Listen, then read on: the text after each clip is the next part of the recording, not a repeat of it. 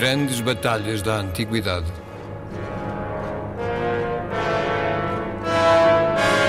Um programa de Paulo Nazaré Santos.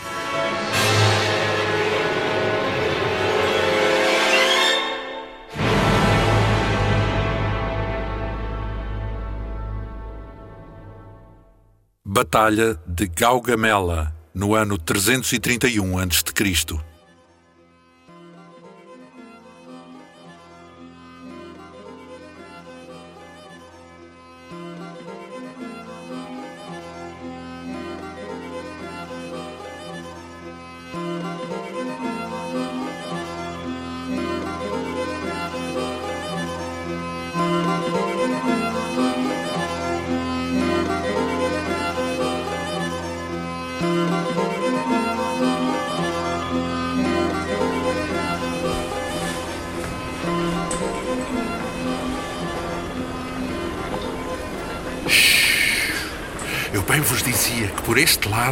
janelas que nos permitem espreitar para a tenda do grande rei. Estão a ver? Aquele que acabou de se sentar é Dario, o grande senhor da Pérsia. Deve ter passado uma noite em grande sobressalto, o que transparece nas suas profundas olheiras e na fisionomia cansada. Nem deve ter dormido. Este, que está mais para cá, parece-me ser Mazeu. Sim, este com a capa amarela é um dos grandes generais de Dario. O outro lá ao fundo é Pesso. Vê-se bem daqui, é o governador da Bactriana, que é uma das mais fortes províncias do Império de Dario. Chegaram há quase uma semana e trouxeram milhares de cavaleiros. Porquê? Ora, porquê? Porque está mais que iminente uma decisiva batalha entre o Império Persa e Alexandre, o rei da Macedónia. É o culminar de uma longa história.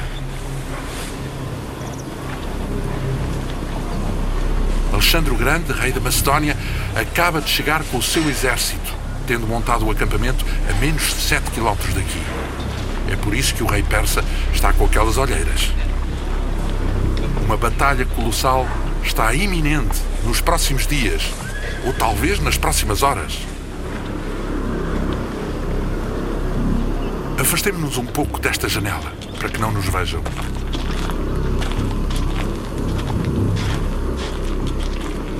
Venham para este lado. Podemos ficar aqui, na sombra, enquanto vos tento contar o que aconteceu ao longo dos últimos anos.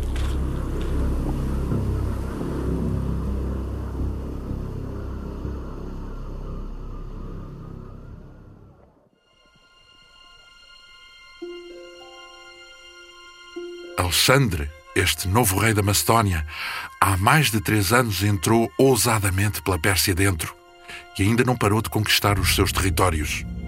Nunca se viu uma coisa assim. Custa mesmo a acreditar. Alexandre já conseguiu conquistar todas as províncias ocidentais do Império Persa, infligindo duas espantosas derrotas aos exércitos de Dario, embora sempre em grande inferioridade numérica.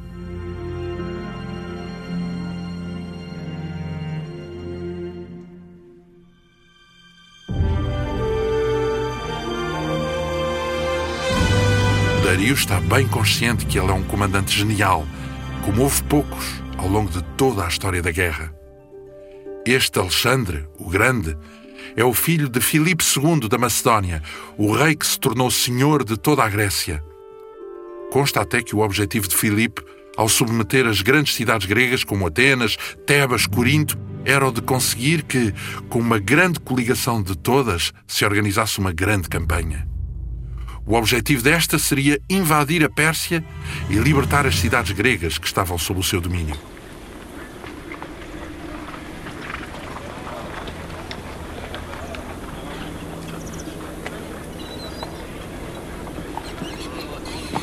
Se as cidades gregas na Ásia Menor estavam sob o domínio persa, sim, claro, eram muitas. Éfeso, Mileto, Esmirna, Alicarnasso, Sigeu, sei lá, Aço, uh, Antandro, Adramiteu, Mirina. Uhum, são as cidades da Jónia. Uh, Clasómenas, Teos, Lébdo, Maratésio e ainda muitas outras. É uma longa história.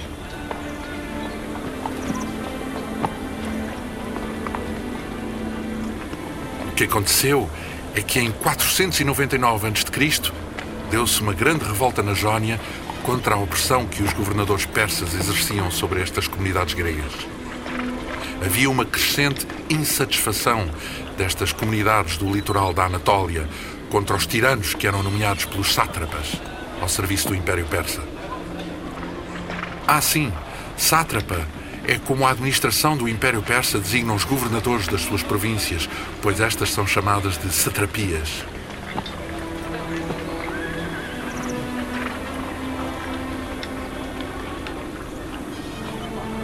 Começou quando Aristágoras, chefe político de Mileto, para se tentar promover, entrou numa campanha ao lado do sátrapa Artafernes, com o objetivo de conquistar a ilha grega de Naxos para o Império Persa.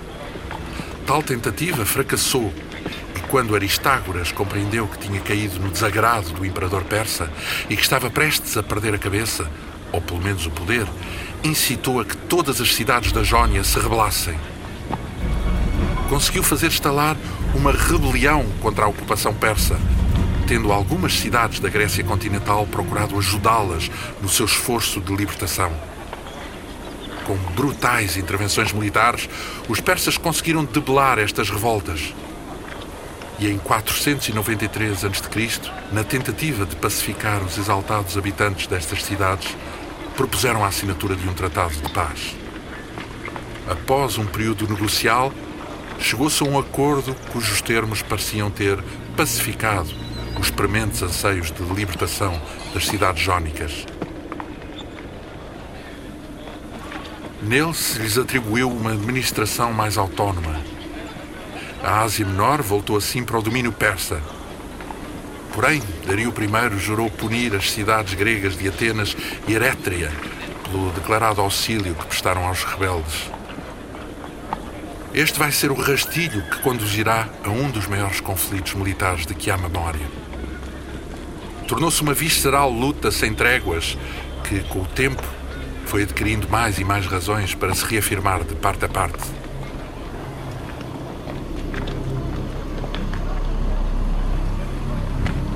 Compreendendo que o sistema político não unificado da Grécia era uma ameaça constante à estabilidade das fronteiras ocidentais do seu império, Dario I decidiu que deveria conquistá-la e torná-la mais uma satrapia do seu vasto império. eclodem assim as guerras médicas. Apesar dos persas terem arrasado a cidade de Erétria, a sua primeira investida em território continental grego resulta num aparatoso fracasso. A imensa armada de Dario faz desembarcar milhares de soldados persas nas praias de Maratona. Contra todas as expectativas, uma coligação de atenienses e platenses chefiados por Milcíades, sem sequer contarem com os espartanos, conseguiu infligir-lhes uma pesada derrota. Compreendendo que a conquista da Grécia não iria ser tarefa fácil, Dario I deixa para o seu filho Xerxes o trabalho de proceder à nova investida. Este jurou solenemente cumprir a vontade paterna Xerxes organizou uma brutal invasão com centenas de milhares de homens que atravessaram da Ásia para a Europa pelo Estreito dos Dardanelos, em duas pontes de barcas. O exército persa entrou na Grécia pelo. o que são? Pontes de barcas? São um recurso muito usado em engenharia militar, que consiste em fazer uma ponte flutuante com centenas de barcos, amarrados lateralmente uns aos outros por cima dos quais se constrói um passadiço. O Estreito dos Dardanelos é relativamente pequeno, não tendo mais do que uns 1300 metros de costa a costa, o que torna bastante fácil construir uma ponte deste tipo. Mas dizia eu que o exército persa entrou na Grécia pelo norte, encontrando pouca resistência durante o seu trajeto na Macedónia e Tessália. Avançando rapidamente, a sua progressão só foi momentaneamente interrompida durante alguns dias por um esforçado destacamento espartano que lhe fez frente durante a batalha que se deu no Estreito das Termópilas. Vencido este obstáculo, toda a Grécia Central ficou à mercê do rei persa. A frota grega que estava em Eubeia regressou e procurou rapidamente evacuar Atenas, que era um dos grandes objetivos de Xerxes apesar de terem conseguido ainda levar as mulheres e as crianças para locais seguros na ilha de Salamina, viram a brutal destruição de Atenas. Assistiram ao saque e incêndio do santuário da Acrópole do exército persa, comandado pelo general Mardónio. O ódio entre gregos e persas chegou assim ao seu auge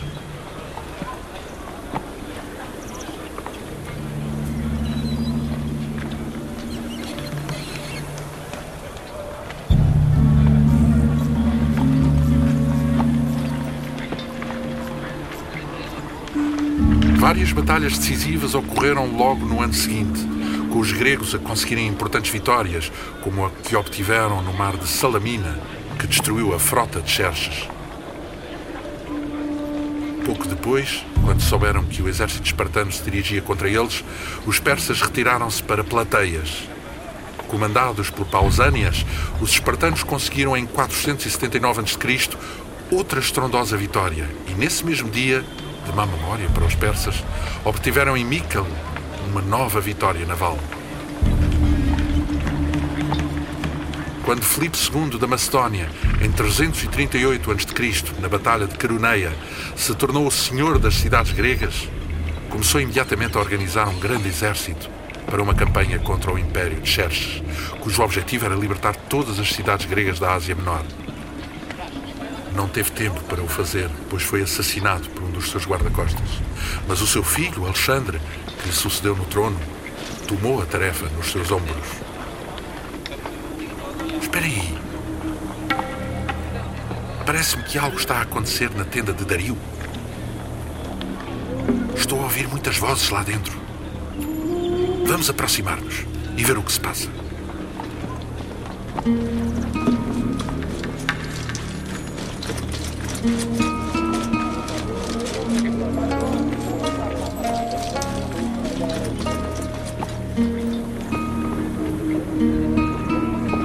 Vejam, agora já está muito mais gente na tenda real. Dario está sentado num trono colocado sobre um estrado forrado com sumptuosos tapetes persas. Há grandes movimentações de nobres e guardas imperiais.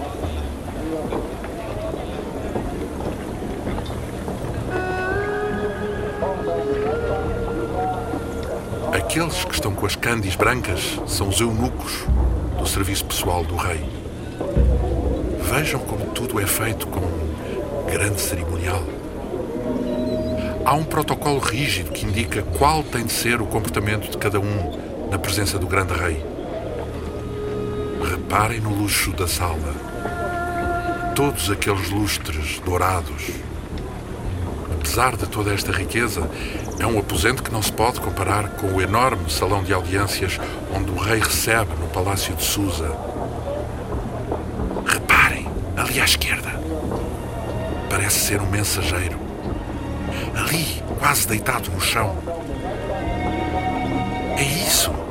É um mensageiro que trouxe alguma missiva para o rei. Está ajoelhado naquela postura porque manda o protocolo que todos têm que fazer a prosquínese quando estão na presença de Dario. Que é a prosquínese? É aquela vénia muito pronunciada que ele está a fazer.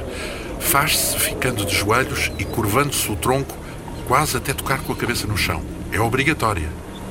Quem não a fizer condena-se de imediato a ser morto, com algumas das terríveis torturas em que os persas são especialistas. Pois digo-vos até, meus caros, que o terrível suplício da crucificação foi uma das invenções da justiça persa para que o condenado morra o mais lentamente possível, sofrendo muitas dores. Como é que eu sei que é um mensageiro que está prostrado? Porque está todo coberto de poeira. Reparem como ele está sujo. Se não fosse um mensageiro, jamais poderia vir assim à presença de Dario. Aquele homem faz parte da Chapar Khané, que é o grande sistema de correio que permite as comunicações por todo o Império Persa. Não pode haver controle de um império deste tamanho sem que haja forma de levar rapidamente as ordens reais aos quatro cantos do território. Existe até uma enorme estrada real que serve de espinha dorsal ao sistema da Chaparcané. Vocês nem fazem ideia. É uma via de mais de 2.500 quilómetros que liga a cidade de Sardis, que fica bastante ao ocidente, à capital do Império, que é Susa. Tem centenas de postos de muda de cavalos e liga grande parte das principais cidades do Império. Estes mensageiros são considerados altos funcionários da administração persa e ai de quem se atreva a molestá-los. São recebidos assim que chegam e a poeira com que estão cobertos é a marca da dignidade do seu trabalho. Reparem, o mensageiro está a uns 5 metros de Dario, prostrado no tapete vermelho que estenderam diante da maciça poltrona real, e sem levantar sequer o olhar do chão, estende agora o braço para entregar a missiva a um dos eunucos que a deve levar ao rei. Reparem no ritual com que tudo é feito. O eunuco arrancou a bula de barro com o selo Aquemênida e cortou com uma faca de ouro o cordão púrpura que fechava o papiro. Desenrola-o lentamente, sem nunca olhar para o seu conteúdo, e sobe o estrado, segurando-o em frente dos olhos do rei. Dario está a ler. Deu um pequeno murro no braço do seu trono e parece que vai falar está a dirigir-se a Mazeu, um dos seus generais. Diz que Artaziras está atrasado. Só chegará daqui a dois dias, o que provavelmente o vai impossibilitar de estar presente com os seus cavaleiros na batalha. Besso está a pedir para falar, erguendo um pouco a mão e baixando a cabeça. Pois é, ninguém pode falar na presença de Dario sem que este lhe dê autorização. Daí este silêncio, apesar da sala estar cheia. Concedido. Besso está a dizer que Sua Alteza não tem que se preocupar com o atraso de Artesiras, pois o exército persa é tão vasto que nem se notará a falta dos seus cavaleiros. É verdade. Dario mobilizou todos os seus recursos e neste acampamento do exército persa estão dezenas de milhares de soldados, milhares de cavalos e até 15 elefantes de guerra prontos para enfrentar em breve o rei macedónico. Alexandre já montou o seu acampamento a uns 7 quilómetros daqui. Vamos até lá ver o que se passa.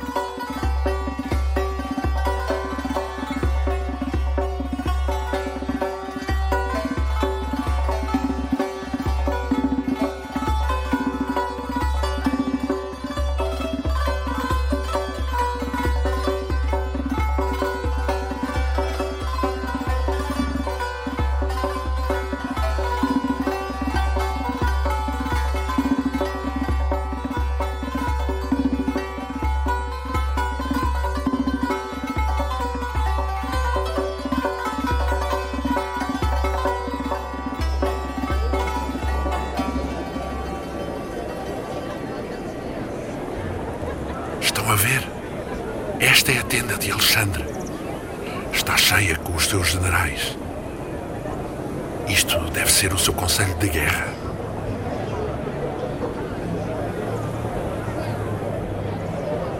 Alexandre é aquele ali, sentado na cabeceira da mesa. Sim, sim, do lado de cá. Parece estar bastante aborrecido.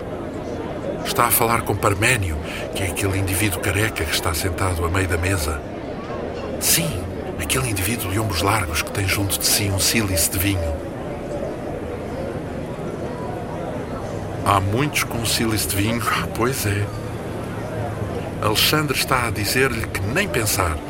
Não irá fazer um ataque noturno aos persas, porque não é digno do seu estatuto de novo rei da Ásia atacar assim à traição.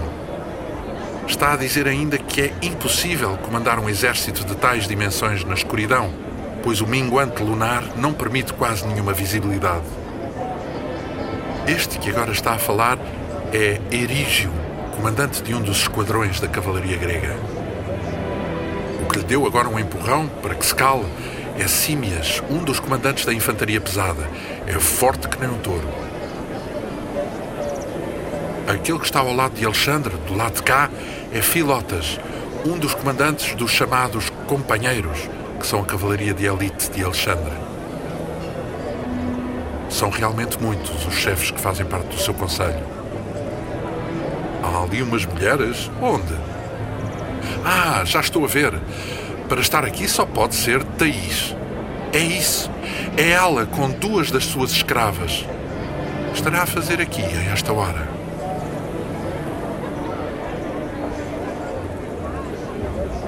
Thaís de Atenas é por muitos considerada a mulher mais bela da Grécia.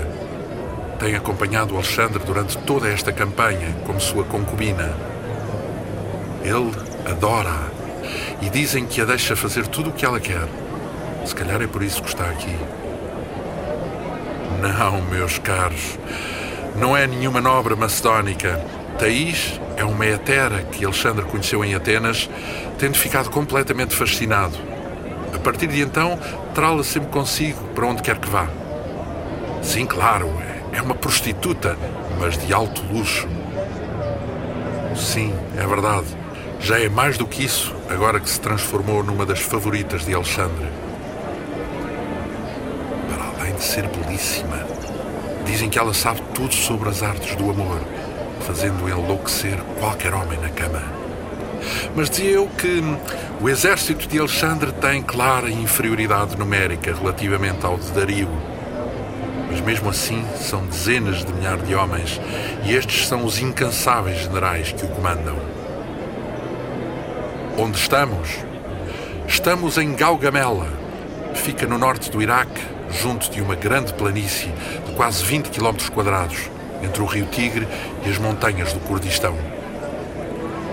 Dario mandou nivelar toda esta região para que, não havendo obstáculos, os seus 200 carros de guerra, os 15 elefantes e a sua cavalaria possam atacar com o máximo de eficiência. Ele e os seus comandantes estão convencidos de terem encontrado aqui o terreno certo para poderem derrotar Alexandre. Dario quer, desta vez, esmagar o rei macedónico e vingar-se das duas derrotas que este já lhe infligiu. Sim, sim. Exatamente. Uma primeira, logo no início da sua campanha, aqui na Pérsia, Alexandre obteve uma vitória em granico sobre um grande contingente de cavalaria que estava sob o comando do grego Memnon de Rhodes, mercenário ao serviço dos persas. Isso abriu-lhe o caminho para poder descer a Anatólia e conquistar as cidades no seu trajeto para sul. Pouco depois teve o seu grande confronto em Isso, com a força bruta do exército persa, já comandado pessoalmente pelo rei. Quando todos pensavam que então seria o seu fim, conseguiu infligir-lhe outra estrondosa derrota. Dario fugiu espavorido, deixando para trás um grande tesouro, a sua mulher, a mãe e as duas filhas. Alexandre, com uma cortesia digna de um grande senhor, mandou tratá-las como rainhas, apoderou-se dos inebriantes luxos do acampamento do grande rei e continuou a sua ousada marcha para sul.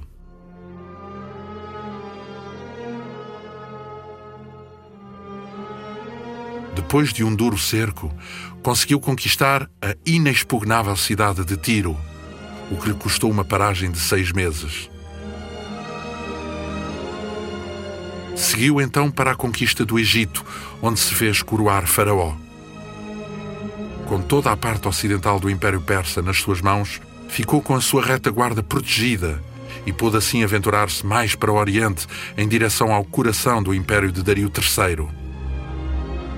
Alexandre sabe bem que o poder militar dos persas ainda é colossal, mas apesar de ter recebido uma proposta de Dario para a assinatura de uma paz, continua a avançar e a desafiar descaradamente o seu poder.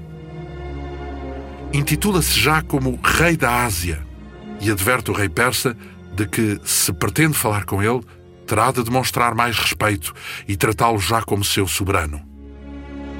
O monarca persa, assim humilhado, só poderia responder com uma guerra total. Dario mandou então mobilizar todos os homens que nas suas longínquas províncias pudessem pegar em armas, mandou chamar os seus melhores comandantes, mandou construir grandes carros de combate, munidos de foices, mandou trazer elefantes de guerra e decidiu esperar que Alexandre avançasse para o Oriente e chegasse precisamente aqui onde nos encontramos. Dario e o seu conselho de guerra sabem que esta vasta planície de Gaugamela será o cenário ideal para esmagar a ousadia do macedónico. De forma espantosa, nem Dario nem os seus grandes generais parecem estar com o discernimento e o sangue frio que devem caracterizar um bom comandante militar. Ainda há poucos dias, o ousado macedónico, no seu trajeto para Gaugamela, teve de cruzar o rio Tigre, Qualquer bom comandante sabe que a passagem de um exército por uma importante linha de água constitui sempre um momento de grande complexidade em que a sua posição tática fica notoriamente fragilizada. No entanto, Dario e os seus militares preferiram continuar aguardando em Gaugamela em vez de aproveitarem tal momento para uma investida demolidora. Confiam plenamente na forte posição defensiva que criaram, considerando-a inexpugnável perante os desmandos do desvairado Alexandre, que trouxe a destruição à Pérsia. A sua vingança será terrível. Quando o Macedónico estiver derrotado, não poderá fugir, pois terá as montanhas pela frente e na sua retaguarda o Tigre, o Eufrates, os desertos e os pântanos da Síria.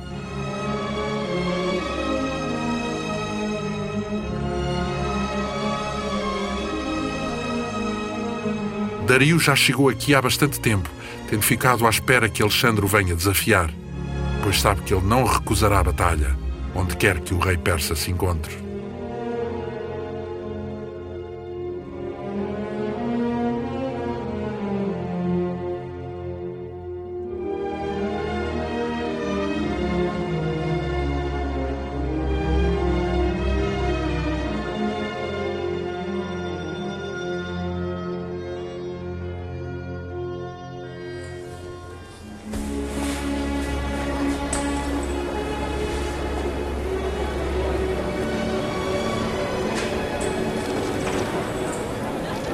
Alexandre está a verificar agora qualquer coisa no grande mapa que está desdobrado na mesa. E diz que amanhã será boa altura para Dario ver a força do exército grego. Cleandro sugere que podiam preparar-se e atacar logo ao raiar do sol. E Alexandre, recostando-se na cadeira, diz que tal lhe parece bem. Aquele que está agora a falar é Brisão. É o chefe da infantaria de arqueiros Disse qualquer coisa de que toda a gente se riu, mas não consegui perceber. Este agora é Seno. Pergunta onde se meteu Balacro que não está aqui. Clito responde-lhe que deve estar por aí, atrás de alguma tenda, porque a proximidade da batalha lhe causa sempre dores de barriga. Serano ri-se desbragadamente e dá um tremendo murro na mesa. Diz que há palermas que, por mais que lutem, não se habituam a gostar do barulho das armas e que o melhor que faziam era ficarem em casa a ajudar a mulher a fiar. Este agora é Erígio. Diz que Balacro é um soldado valente e que tomara Serano ter a sua coragem em combate. Serano levanta-se de repente e, inclinando-se sobre a mesa, diz que vai buscar Balacro ao colo para este aqui à frente de todos lhe mostrar o quanto é corajoso. Alexandre, irritado, fez um gesto para que todos se calem. Este que se levantou é Citalces, que comanda a infantaria de dardeiros trácios. E está a dizer que, se não se vai agora à batalha, então que se coloquem mais vigias em postos avançados e que se mande todo o exército descansar e alimentar-se bem para amanhã estar em forma. Alexandre diz que assim deve ser feito. Manda agora que todos se aproximem da mesa e ordena que Thaís e as aias saiam rapidamente da tenda. Parece que já tem a ordem de batalha pronta e vai dizer a cada comandante onde devem posicionar os seus homens e o que devem fazer. O veterano Parménio vai comandar toda a ala esquerda. Andrómaco, os cavaleiros mercenários, e Agatão, que é o comandante dos cavaleiros odrísios, vão ficar também à esquerda. O sempre mal disposto Filipe, com os 1800 cavaleiros que trouxe da Tessália, fica na ala esquerda, tal como Erígio, com os seus 600 cavaleiros gregos. Clito, como era de esperar, integra à direita a gema real, juntamente com Alexandre, no comando dos seus 250 cavaleiros de elite. Também à direita, junto da gema real de Alexandre, fica Filotas, no comando dos restantes sete esquadrões dos companheiros, que prefazem 1750 cavaleiros. Filotas parece querer protestar, mas Alexandre faz um gesto brusco para que se calme. No centro vai ficar grande parte da infantaria pesada. Crátero, com seu batalhão de 1500, tal como Nicanor, com 3000 e Paspistai. Seguem-se Símias, Meliagro, Pérdicas, Seno e Poliperconte no centro, comandando a restante infantaria pesada, dividida em batalhões de 1500 homens. Cérano, liderando os cavaleiros trácios aliados, e Citalces, a infantaria de dardeiros trácios, vão ficar ainda a proteger o flanco esquerdo.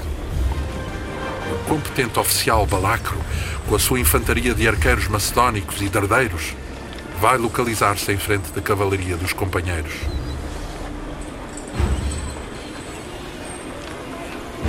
Alexandre diz que Aretes, com 600 lanceiros a cavalo, os Prodromoi, tem a missão de proteger o flanco direito. Ainda à direita, Cleandro vai comandar um batalhão de infantaria, Menete a sua cavalaria mercenária e Aristão a rápida cavalaria ligeira da Piónia. Átalo leva a sua infantaria para a direita com metade dos arianos e Brisão a infantaria de arqueiros macedónicos. Nicanor parece que queria dizer alguma coisa, mas Alexandre não o deixa falar e afirma que tudo vai ser como acaba de dizer. Para o bem e para o mal, a ordem de batalha está fechada e a decisão tomada. Estão ali para cumprir as suas ordens e será assim que vão vencer Dario.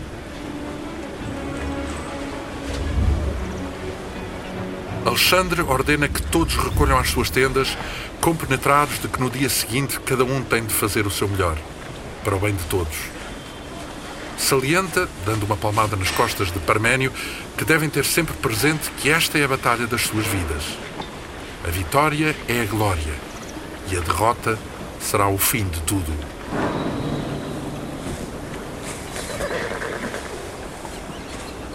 Alexandre sai agora, levando na mão o seu manto. Vai com certeza recolher-se e ler mais algumas páginas da Ilíada para se poder inspirar no exemplo dos grandes heróis homéricos.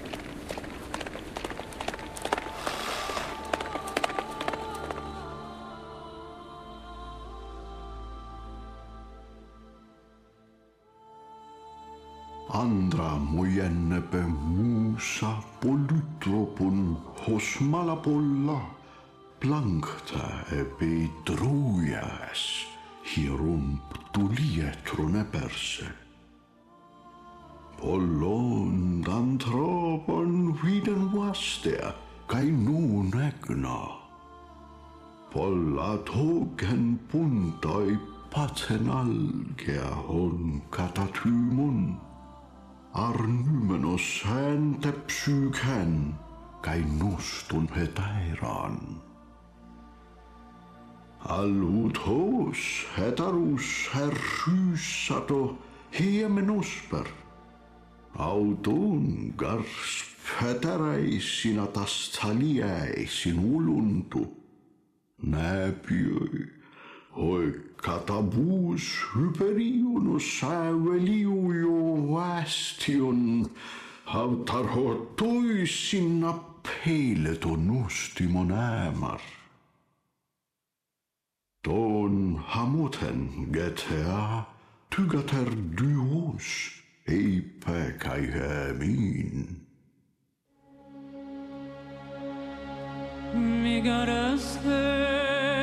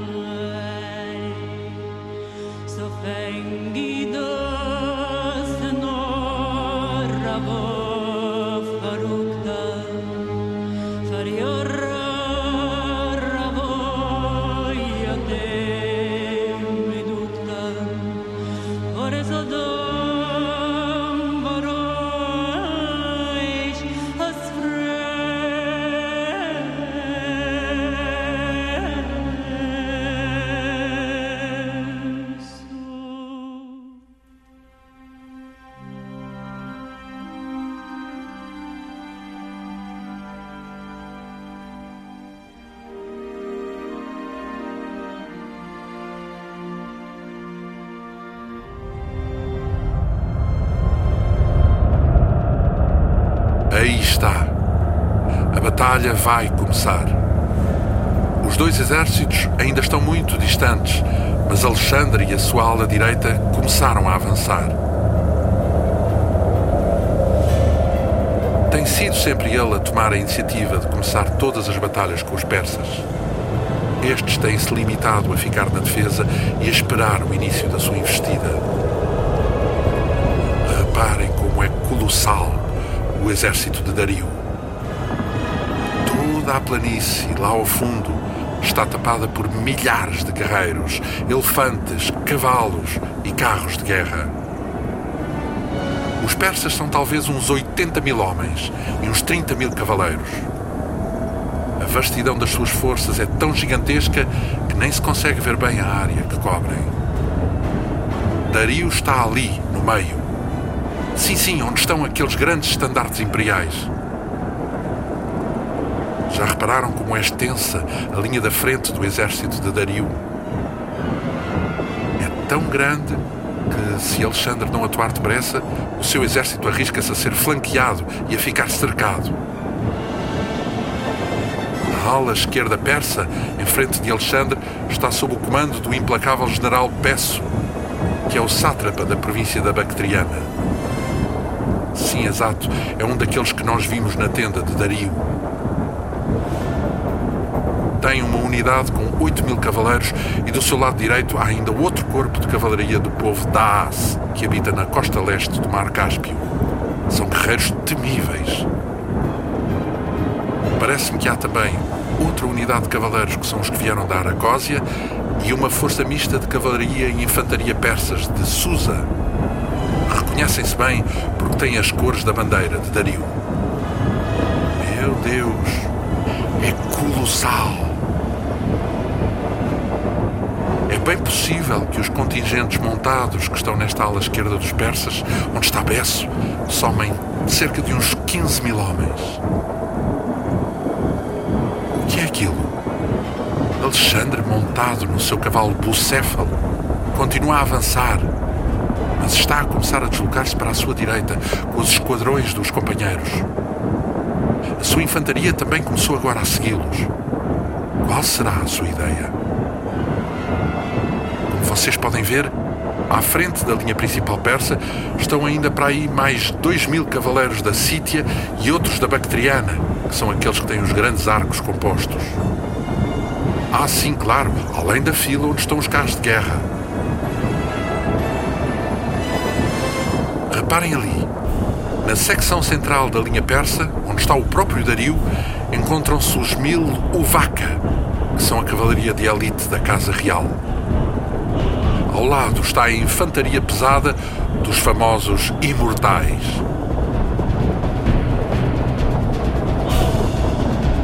É impossível que Alexandre consiga vencer um exército assim. Meu Deus! Vocês nem vão acreditar. Estão a ver aqueles dois outros contingentes de infantaria pesada, mesmo ao lado? São mercenários gregos que estão ao serviço de Dario. Sim, aqueles com as grandes lanças, vos garanto que são gregos. Conhecem-se bem pelos escudos. Os persas, desde há muito, que procuram ter ao seu serviço mercenários gregos, e há muitos que vêm para aqui porque são bem pagos. Ali, mais para a direita persa, está uma unidade de infantaria indiana, com os seus grandes machados, e ao lado está outra de infantaria da Cária, que tem aqueles capacetes mais compridos. Aqueles outros, vestidos com túnicas esverdeadas, são os perigosos arqueiros márcios, oriundos da região a sul do Mar Cáspio. São conhecidos por terem grande pontaria e por cada um ter uma cadência de tiro de mais de 12 setas por minuto. Vejam como estão agora a disparar uma chuva de setas sobre a infantaria do centro de Alexandre. Lá ao fundo, na ala direita persa, está o conhecido general Mazeu, que tem uma grande unidade apiada de sírios e de mesopotâmios. À sua esquerda ficou um forte contingente de infantaria da média, a que se segue uma unidade de arqueiros montados da Pártia e outra dos destemidos Sacas. Ao lado esquerdo desta, parece-me que estão um contingente de cavalaria da Tapúria e outro de soldados da Hircânia. Mais ao centro está um corpo de infantaria de albanos e outro vindo da Sacesiana, na região do Cáucaso. Tem ainda duas grandes unidades de cavalaria em que Mazeu confia para esmagar Alexandre. Uma é da Arménia e outra da Capadócia. Não é possível ver bem a imensidão das tropas de Dario. Ainda consigo ver que está ali um corpo de infantaria constituído por Uxianos, da região de Persépolis, e mais atrás outro de Babilónios. Os persas começaram agora notoriamente a avançar. Os carros de combate vêm aí a toda a velocidade contra a infantaria de Alexandre. Querem desorganizar a sua formação para que depois a cavalaria possa investir e começar a dizimá-la. Olhem para ali! Alexandre e os companheiros estão a movimentar-se agora bastante mais depressa e estão já a ficar muito deslocados para a nossa direita. Estão até já a sair do âmbito das frentes de batalha. Não se percebe o que Alexandre quer fazer. Peço, com as suas cavalarias, está a seguir o movimento de Alexandre. Dá a sensação que o rei macedónio parece querer investir sobre o flanco esquerdo do exército persa. Que ousadia! Deve estar louco! Nunca irá conseguir. O exército persa é muito maior e pode abrir muito as suas alas e tapar bem os seus flancos. É precisamente isso que Bessos está já a fazer. A sua poderosa cavalaria bactriana desloca-se já a galope para proteger o seu flanco esquerdo. Olhem para os assustadores carros de Dario que aí vêm. Têm grandes lâminas em forma de foice montadas nas rodas para que com o seu movimento possam estraçalhar os homens da infantaria macedónica e as patas dos cavalos. Mas parece-me que não estão a conseguir fazer grande coisa. O que os persas não sabem é que as tropas de Alexandre estão treinadas para abrir corredores pelos quais os carros passam sem colherem praticamente ninguém. A ágil infantaria dos agrianes e os dardeiros de Balacro neutralizaram a investida, disparando sobre os cavalos e os condutores uma violentíssima chuva de setas e dardos. Das centenas que eram, já só meia dúzia continua operacional. Alexandre faz agora um gesto para Menete e manda avançar o seu grupo de cavalaria mercenária contra os bactrianos, em apoio das tropas mais avançadas. Menete ataca destemidamente, mas. Meu Deus! Estão a ser dizimados! As cavalarias de Besso investiram brutalmente contra eles e estão a infligir-lhes pesadas baixas. Obrigam-nos mesmo a recuar desordenadamente. Alexandre continua a deslocar-se obliquamente para a direita e manda avançar mais forças na linha da frente. Ordena agora o ataque dos Prodromoi de Aretes e da Cavalaria Peónia de Aristão, apoiados pela Infantaria Mercenária Veterana. O combate adquire uma nova intensidade. Com este forte ataque dos macedónios no flanco esquerdo persa, está ele próprio muito deslocado para a direita devido ao movimento de Alexandre, o general Besso vê-se forçado a atirar de imediato toda a sua cavalaria bactriana para o combate. Caramba! São milhares de homens em luta. Combatem com todas as suas forças. É vida ou morte. Há muitos bactrianos a cair mas as tropas de Alexandre não estão a conseguir ter superioridade. Ah, sim, os elefantes. Quando mandará Dario avançar os elefantes? Estes pouco mais parecem ser do que uma mera visão assustadora. São pouco fiáveis em combate, pois quando se assustam, pisoteiam indiscriminadamente a infantaria adversária e a do seu próprio exército.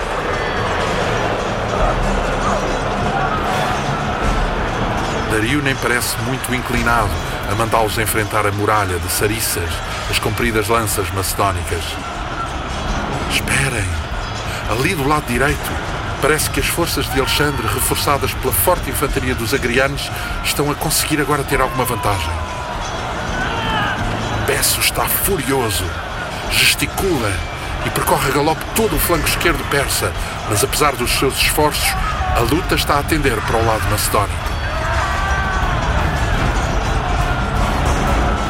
Reparem no fortíssimo movimento das suas tropas para o flanco esquerdo para tentar inverter a situação. Na ala esquerda de Alexandre também se luta furiosamente. Parménio está, no entanto, com grande dificuldade em suster a fortíssima investida da cavalaria de Mazeu. Mas reparem, é surpreendente. Do nosso lado direito há tantos persas a correrem para a parte exterior do terreno que se está a abrir uma brecha entre as tropas de Besso e a parte central do exército, onde está Dario. Vejam! Que loucura! Alexandre vai a galope com os oito esquadrões da sua cavalaria de elite em direção ao centro do exército persa. Todos os esquadrões estão formados em cunha e infiltram-se por entre as tropas persas que ainda permanecem na brecha que se abriu.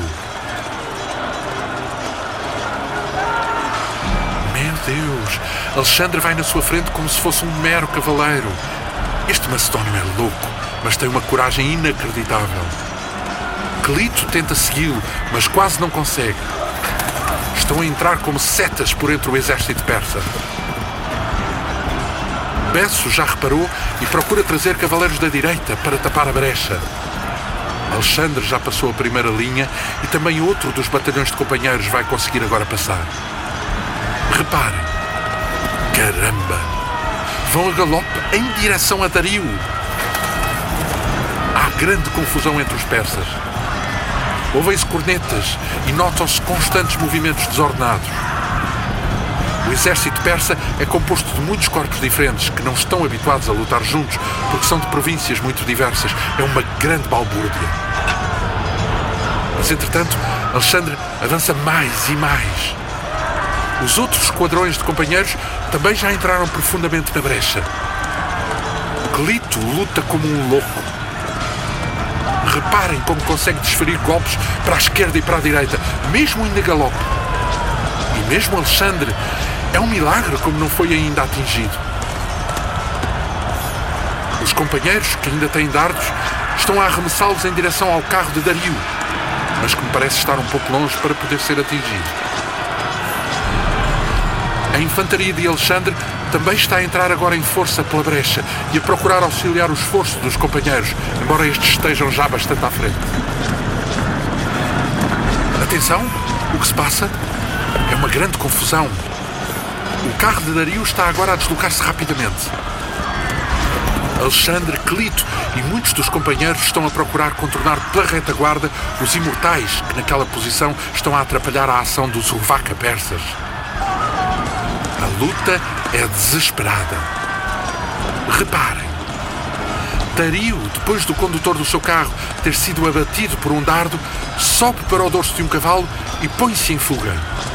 Foge a galope para a retaguarda, acompanhado por alguns dos cavaleiros da Guarda Real.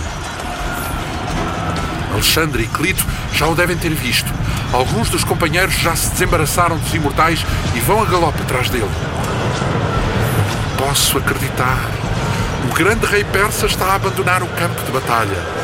Alexandre conseguiu agora passar mais um grupo de imortais e, zigue-zagueando por entre a infantaria persa, vai com vários companheiros em sua perseguição. Clito passou pelo outro lado e segue também no seu encalço. Não é possível. Nunca se viu nada assim. Dario já está quase a desaparecer por detrás do flanco direito das suas tropas.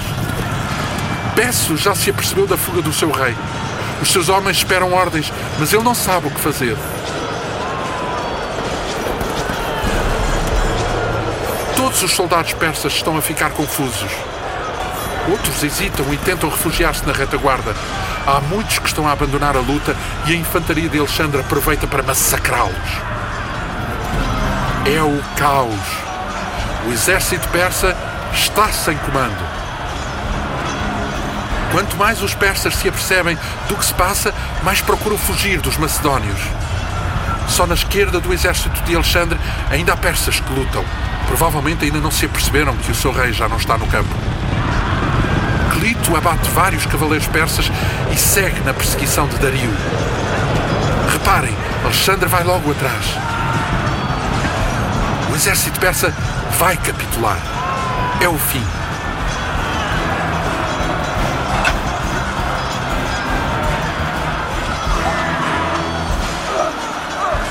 Alexandre desapareceu agora da nossa vista e segue em perseguição de Dario.